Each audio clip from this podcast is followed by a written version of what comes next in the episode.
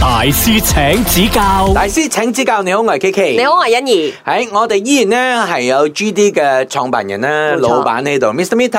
哎大家好，我哋知道有一個誒 program 叫 FIT（Free Free Independent Independent Traveller）， Traveller 係可唔可以解釋下呢一個係一個點樣樣嘅嘢嚟咧？ FIT 嘅意思即係話咧，你係嗰啲行程咧可以自由安排，跟住又唔跟團體嘅，哦，所以係可以 cus 為客戶 customize 定係點？可以即係個 customize tour 啊，哦係啊。係所有嘢都係由誒旅遊社搞掂，而家咧就咁樣樣，好多咧旅客咧就自己識少少，即係話咧就會網上就自己安排，嗯，係即係訂酒店啊，跟住你知道網上而家好方便，可以訂到車都可以訂到嘅，嗯啊機票都可以訂到嘅，嗯啊咁就自己安排咯，嗯就係咁嘅情況。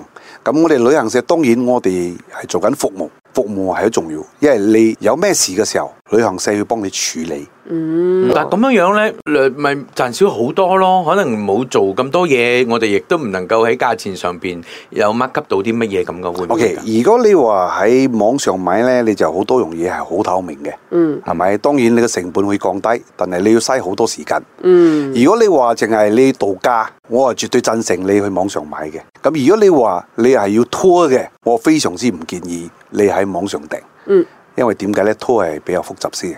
嗯佢可能由一個地方去一個地方去一個地方，你安排嘅性質嗯，啊同埋都要睇下你去嘅地方係啦究竟遠係咪方便？係啦。係啦，係啦一陣係啦又如果佢冇咩誒好嘅公共交通嘅話，你又要車啊，或者係點啊，又要轉機啊，或者點，你真係啱煩死你啊！嗯嗯，咁其實啊，好似頭先所講啦，大家咧識得上網搞掂晒所有嘢啦。係咁會唔會對旅遊業咧都造成一個影響？講真咧，你話 service 咧服務咧，你後生嘅時候你有時間，你都有呢個精力。嗯啊，當你有啲事，即係話年紀大概有啦，我相信你都唔會做呢啲咁嘅嘢啦。爛咗啊啊，你不如有交俾旅行社，安全啊，費事麻煩啦。用錢可以解決嘅嘢， 係啦，幫你做啦。多多少少費用，哎呀，你安心，係最緊要安心，係唔使頭痛。即係如果咁講嘅話，係咪冇造成任何嘅影響嘅？即係對於網絡嘅誒，呃佢會狀況分開，即係話一個叫做誒、呃可能唔需要服務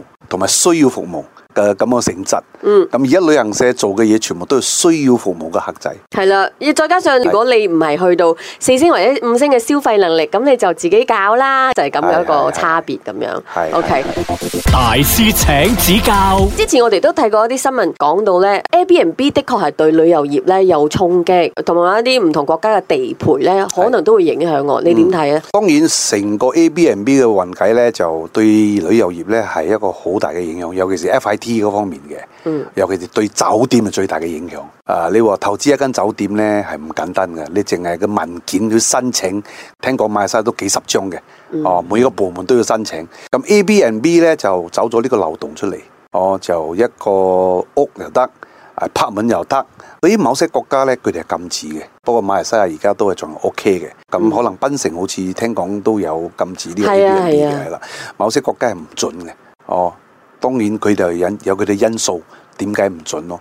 咁你話有冇影響咧？一定會影響酒店。哦，咁酒店影響就影響到我哋咯，一樣嘅意思嚟噶。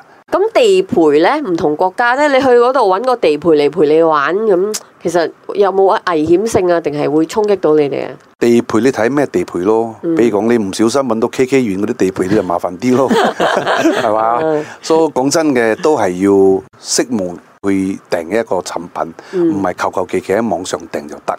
哦，我意思係咁啊。除咗嗰個網站咧係好出名嘅，啊嗰個比較國際知名度嗰啲高嗰啲就冇問題。你唔好立亂去訂嗰啲 Facebook 啊嗰啲唔貪平嗰啲，就我唔建議啦。 OK，咁我哋講翻誒國內旅遊啦係，嗰陣時 MCO 嘛，大家冇計咯，嚟嚟去去都只可以留翻喺馬來西亞玩啦係係。咁當一開放嘅時候，大家湧晒出去發咗癲咁嘅樣 喎。咁啊，國內可能就係發人民津啦。咁究竟以你一個旅遊業者啦，其實你會點樣鼓勵國人呢？即係誒誒本地旅遊同埋國外旅遊要點樣樣取得平衡？國內旅遊呢，誒、呃其實喺疫情嘅時候呢，我哋都做到非常之好，尤其沙巴同埋 Redang 幾個地方，蘭卡威都做到非常之理想。咁至於國內旅遊，而家你冇得選擇，當然啦，你去國內咯。咁國內同埋國外呢，你 compare 其實我哋馬來西亞國內都有好好嘅產品嘅，係咪先？跟住又唔使護照啦，就好方便啦，係咪先？咁價錢而家你話馬幣弱咗，所以國內旅遊都 OK 嘅，我覺得係好嘅。哦，所以你睇自己身為一個遊客，你自己要判斷自己去去考量一下呢一方面嘅嘢，跟住你想去邊度，你去過未？你未去過，咁你想去啊價格嗰方面。啊，級數嗰方面，啊，你愛自己去啊，或者係你經過旅行社嘅服務呢，就咁樣咯。但係如果去沙巴咧，其實我都發現嗰個飛機除咗都係要飛兩三粒鐘啦，最少。係係，咁上下嘅其實機票都好貴下喎， 真係有少少似去國外旅遊嗰、個咁個 budget 咁滯噶咯。誒講真啊，我都係講老實一句，如果正正式式想去旅遊，你嘅提早 planning 係最好嘅。啊，你唔好話 last minute。我而家我 planning 我嘅 itinerary，我自己本身㗎啦，啊已經去到明年㗎啦。好啦，咁我哋就揀國內一個你覺得一定要去嘅地方，而咧國外旅遊達人啊嘛，你係。係係係，OK。國內嚟講咧，我覺得誒、呃我哋沙巴嘅 Semporna 真係好靚，好靚，好靚，好靚。誒、不過咧，Semporna 嘅鎮咧，個市市區入邊咧就非常之唔理想，嗯，啊，嗰啲垃圾真係好多。所以去嘅話就係去海島海咩邊？係啦，就係海島嗰、個幾個海島咧係非常之靚嘅，例如卡帕拉 resort 啊啊，好靚好靚好嗱，靚，對於我哋呢啲 diver 嚟講咧，就一定係要去打卡嘅地方嚟嘅。係咁係係。就係哦沙巴，大師請指教，大師請指教，我係欣怡。我係 K K，我哋繼續嚟傾旅遊。咁之前咧，啊 Mr. Mita 就有提到，啊佢好中意大自然嘅景點，但係咧我哋都知道，好可能咧，如果你喺進行呢個旅遊嘅過程中，你冇保護嘅環境，或者我哋一直都講嘅可持續性發展嘅話，好、可能都會破壞一啲景色嘅喎。咁你身為一個老細，你點睇啊？誒、呃環保係好重要嘅。嗯。哦，如果環保唔做好嚟講呢，你想去嗰個地方，你都覺得好污糟、好乸渣。嗯。管理得唔好呢，真係扣分嘅。跟住人哋再想幫你宣傳去你嘅地方，人哋都有意見。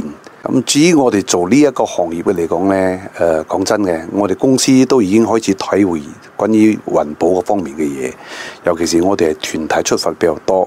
咁當然我哋會做啲比較唔同啲嘅嘢，好似最近誒、呃我哋就入咗誒、呃、幾個貨櫃，我哋叫做旅行箱，嗯，luggage，嗯，哦，以前我哋買旅行箱嘅時候咧，我哋冇注重佢嘅 material，所以最近咧我就揾到一個誒、呃即係話廠家，呢、個廠家咧佢嘅箱佢嘅原料係用我哋嘅飲水嘅礦泉水樽。哦，嗯而做嘅。所以經過佢哋做成咗之後呢，更加堅固。咁呢個係咪叫 recycle 嘅嘢？係一個好事嚟嘅。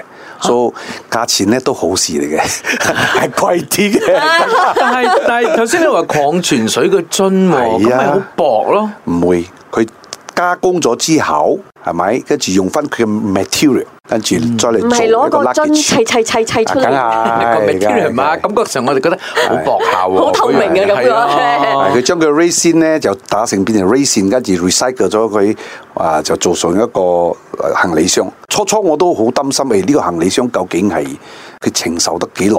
嗯，我哋最擔心行李箱咧送俾客戶嘅時候咧，就去到三天五天嘅時候就爆咗嘅。係喎哦，嗰啲係好扭舊嘅，喎啊唔係影響咗你嘅係影 brand 啊響客仔嘅心情都有影響，所以我哋旅呢個行李箱咧，我哋嘅 quality 咧，我想我相我相信閒閒地五年係冇問題嘅，五年用係冇問題嘅，就係咁嘅情況。嗯所以你會一直去睇話，誒、有邊啲係對我哋嘅環境好？因為其實環境唔好會直接影響到你生當意然嘅喎、當然當然當然哦當然，誒跟住咧環保袋啦，我哋都係提倡議，即係話喺誒 exhibition travel fair 嘅時候咧，我哋都係送環保袋嘅，環保袋俾客客戶嗯嘅，所以希望你重重複再用，重複再用，就係咁嘅情況。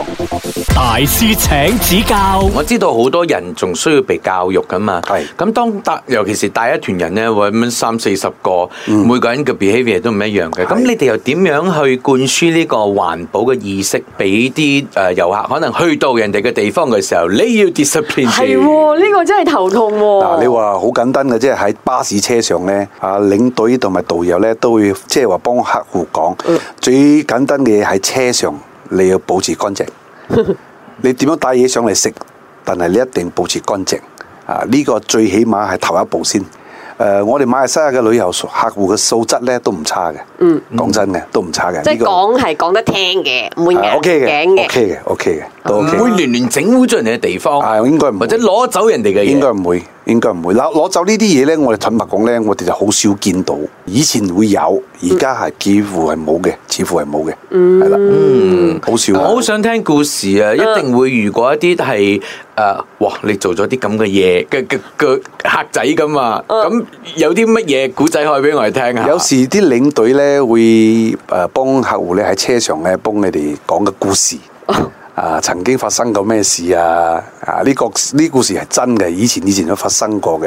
攞喺酒店嘅毛巾攞走啊！啊咁、酒店 check 房之後，你 check out 嘛，所以就毛巾就唔見制，所以就誒喺 lobby 嗰度好尷尬嘅。咁我哋嘅領隊導遊咧都會幫客戶去提倡呢一方面嘅嘢。酒店房間入邊乜嘢可以攞，乜嘢係免費嘅，啊乜嘢可以用。飲呢啲嗰啲都講到好清楚，所以客戶都會清楚。有時真係佢哋唔知嘅，係啊咁情況係啦。咁除咗攞人嘢啦，誒、呃，係比如話我想象中一個名勝嘅地點，我哋去誒、呃玩啊，去打卡啦，然後整污糟或者整壞咗人哋嘅嘢，會唔會都有咁嘅經驗咧？馬來西亞客遊客咧，我哋一般咧，我哋都好少發現到呢啲問題，嗯就唔會好似嗰啲誒有啲國家人會畫嗰啲喺牆壁嗰度嗰嗯啲，我哋馬來西亞遊客唔會，我哋都好遵守嗰啲每一個國家嘅嗰啲規條則嗯規則係啦係啦。嗯聽到咁樣講好開心啊！好舒服嘅，好舒服嘅，好有教養啊 OK 嘅，OK 嘅，馬來西亞遊客係非常 OK 嘅。因為之前我哋就誒即係睇過啲新聞咧，有遊客啊爬入去嗰個意大利嘅噴係咯泉好多呢啲咁嘅撞水啊嗰！啲肯定唔係我哋馬來西亞遊客 啦。 誒喺你嘅口中講出咧，感覺上係我哋好似得到啲肯定，因為你見到遊客好多啊嘛。係嗯，因為我覺得都唔好，因為你講緊名勝咧，可能係對嗰個國家嚟講好重要嘅嗰、個地方。嗯然後如果你做咗啲咩事，咪好似我日日早晨報新聞咁，嚇嗰啲乜嘢咩國嘅人啊，你睇下去到嗰度嗰度啊，做咗啲咩事，佢係成個國際都知道你做咗咩事㗎。啊係嗯好少馬來西亞人有負面嘅影響喺外國，嗯對於旅遊嗰方面嘅嘢。幾好啊！我 哋。大師請指教，大師請指教，你好，我係 K K。你好，我啊係欣怡。我記得咧，Mr. Mita 咧有推推薦過啦，佢自己中意張家界啦嗯係。咁啊，我哋最近又有讀到一個消息喎，就係、呃中國咧就講緊啊，我哋嘅 visa 咧係可以簡化咗嘅，嗯啊起碼唔需要攞晒你嘅十個手指頭嘅嗰個手指印咁嘅樣。咁對於呢件事，其實對於旅遊業係咪帶嚟咗好多個方便，更加多人想參加㗎？其實呢件事呢，作為天大嘅好事。哇，天大嘅添喎，嗯天大嘅好事。你你諗下，如果你話我要去中國，如果我係住喺吉林坡呢，就冇所謂啫。啊，半粒鐘一粒鐘我都去到簽證中心啦。如果我係新生嘅，你話你要點樣啦？哦，誒你咁講啊，真係啱，因為我睇到呢個新聞，我就覺得誒。唔係簡化咗一個步驟咯，會有幾大嘅影響？哦，係啊，我冇諗到，即係唔係 KL 嘅人啊。係。啦，係啦，係啦。哦即 OK 係，但係對於誒、呃入到去佢哋嘅 immigration 嘅時候，都仲係要攞嗰十隻手指。啊，不嬲以嚟都要嘅。你去到泰國都要，去到新加坡都要，而家全世界基本上都要。嗯，係啦，呢所個以 b i o m e 對 t r i 一定係攞。誒，其實呢啲政策都會影響旅遊業好多，當然，即係完全係你會你會唔會都係哇又有呢個新政策哇，係突然之間心情咧會哇好好啊，誒好衰啊，好好啊好衰咁，一直會起伏啊。呢個係一個國家嘅政策，有時呢啲嘢我哋改變唔到嘅。當然我哋非常之歡迎啊，好似最近中國嗰、個啊減除咗呢個 biometric，哦喺吉隆坡呢一度係回復翻以前二零一九年嘅做法。咁呢個一定係好咯，好多人都想去中國嘛，而家係咪先？因為中國而家係發展嗰方面呢，係非常之好嘅。你睇嘅高鐵啊、高速公路啊，所有啲嘢都非常之一支崩。嗯哦，好、多人都想去睇。咁你話你叫我去簽證中心抌手指印，哎呀，嗯。就有改變我思想嗰方面咯，係嘛？ 係，可能大家申請 visa 嗰時個印象都係係要排好耐隊啦，係要係等好耐啦，然後有啲人又可能攞唔到個 visa 嘅喎，係你理由係要充足嘅係喎，係係啊，對於呢個簽證嘅方面嗯呢，如果正式越簡化就越好嘅。我哋喺呢個行業咁多年呢，最好就免簽證。係。哇！嗰啲量啊，砰砰聲入嚟㗎，真因為係。較早前係啦係有呢個講法㗎嘛，係有一個目標係免簽㗎嘛。嗯，我哋都希望唉，但係新加坡去中國而家係免簽，嗯我唔知道我哋馬來西亞幾時去免簽呢？喂，但係對於中國就話簡化咗啫，咁但係好似 Europe country 咧，有好多國家而家我哋都需要 visa 喎，咁係咪對你哋嚟講都受影響誒、咧？呃一定會多少多多少少影響。呢、個落嚟嘅英呢、個歐洲咧就叫做申根 visa 咧都係要申請嘅，明年開始好似係哦，所以就網上可以申請都好啲。就最起碼都唔使去 visa centre 嗰度去抌手指印，哦嗰啲好麻煩嘅。咁網上做得到嘅嘢咧都 OK，都 OK、誒，不過如果係免簽證係最好啦，係嘛？大師請指教，咁對於馬來西亞咧，你身為一個旅遊業者，係即係你覺得誒、呃、馬來西亞要吸引遊客入嚟，我哋而家有啲咩程序其實會麻煩咗你哋，或者係麻煩咗啲遊客㗎？誒呃講真嘅咧，我希望我哋政府咧喺機場嗰方面咧多啲去誒、呃做好呢、一個嗰啲一份工作。如果我係一個遊客咧，你叫我嚟機場排隊排一粒鐘咧，我就唔係好中意去呢啲咁嘅國家嘅，因為覺得唔受歡迎。嗱，你睇我哋 KLIA 我哋嘅機場誒、呃，當建好嘅時候。都有一條火車直接喺 KL Central 直頭到呢一個 KLIA 嘅，嗰、個火車冇事啊，一齊起好噶嘛？做咩機場嗰個會壞呢？啊，呢個係 question mark 啦。哦，方便係最重要，你記得每一個人呢去旅遊呢，都係想一個方便，跟住當然排第一就一定係安全。我哋國家安唔安全？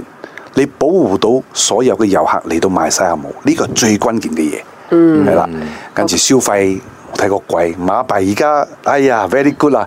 我所有啲朋友嚟到馬來西亞，非常之開心翻去。係使錢使係到啦好開心，啊 係係係係，非常之開心分去係嗯啦。啊咁除咗吸引外來嘅遊客啦，其實你覺得政府對於旅遊業者咧嗯夠唔夠支持咧？誒、呃除咗政府之外咧，就工會都會加緊去做啲誒呃動作，點樣去幫助我哋旅遊業嘅人。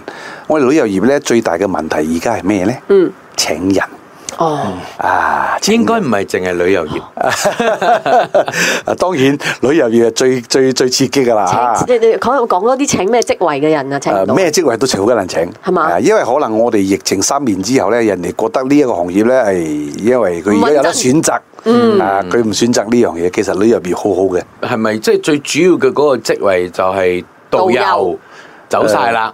係啦，有啲都轉晒行離開轉晒行啦，最少六成到七成嘅人離開咗旅遊業。咁多啊？真係㗎。 我仲諗住揾翻份工 添。誒、老細咁，你請唔請 DJ 做導遊啊？而家有好多明星陪遊咯，咪你呢啲 咯，啊，直頭去學啦， K 學完 K 得之後嘅，K K 得嘅。 喂，明星陪遊同導遊唔一樣，導遊真係配要油好配油多嘢㗎，配油配油哦係嘛？配油，你唔可以做導遊，啊，因為要考好牌辛苦嘅，要考牌㗎嘛，啊要考牌，跟住好辛苦嘅，嗯係啦係啦。係啦咁你有冇啲乜嘢想同大家講？其實加入旅遊業都幾好啊！誒、呃旅遊業咧係一個非常充滿誒誒熱氣嘅一個行業嚟嘅，嗯多姿多彩。咗呢個行業之後咧，誒、我都好艱難去改行噶啦，啊，因為呢個旅遊業真係唔錯嘅，嗯好玩嘅嗯好玩係好玩嘅。跟住而家我哋嘅收入都唔錯嘅，唔差㗎，真係收。入哇就呢個又吸引到係啦。啊，咁當然啦啊，Miss Mita 都分享咗好多理念啦，嗯然後仲有好多好精彩嘅旅遊嘅故仔。如果要考慮加入呢個行業，其實都幾好，因為我覺得佢同國外內嘅經濟係直接掛鈎嘅呢個工作，係所以希望大家嗯參加旅遊業啊！好，我哋應徵陪遊先。大師請指教。